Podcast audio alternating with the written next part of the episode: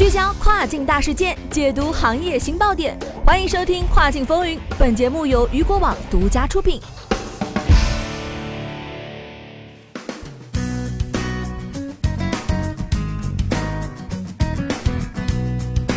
Hello，大家好，欢迎大家收听这个时段的《跨境风云》，我是大熊。据悉，Edge 根据用户反馈及研究，对一些产品的 listing 类别和属性做出了更新，而此次改变将在一定程度上帮助卖家识别选品的趋势。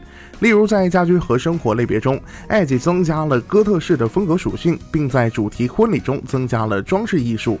Edge 在配饰和箱包中增加了以下的类别，包括帽子别针和领带针，以及药盒。艾吉称，药盒是一种新的种类，可以让买家方便随身携带。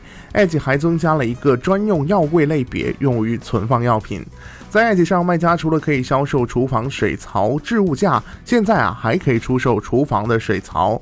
Edge 将于七月在管道设施中增加水槽和漱洗台一栏，以及水龙头、把手和莲蓬头和水管和配件一栏。卖家朋友们可以在 Edge Seller Handbook 上阅读完整的公告。好的，聚焦大事件，解读新爆点。以上就是今天雨果电台为您梳理到最新一期的跨境风云。好了，以上就是这个时段雨果电台为您梳理到最新一期的跨境风云。想要了解更多跨境电商资讯，您还可以持续关注雨果 App 推送的最新消息。我是大熊，我们下期再见，拜拜。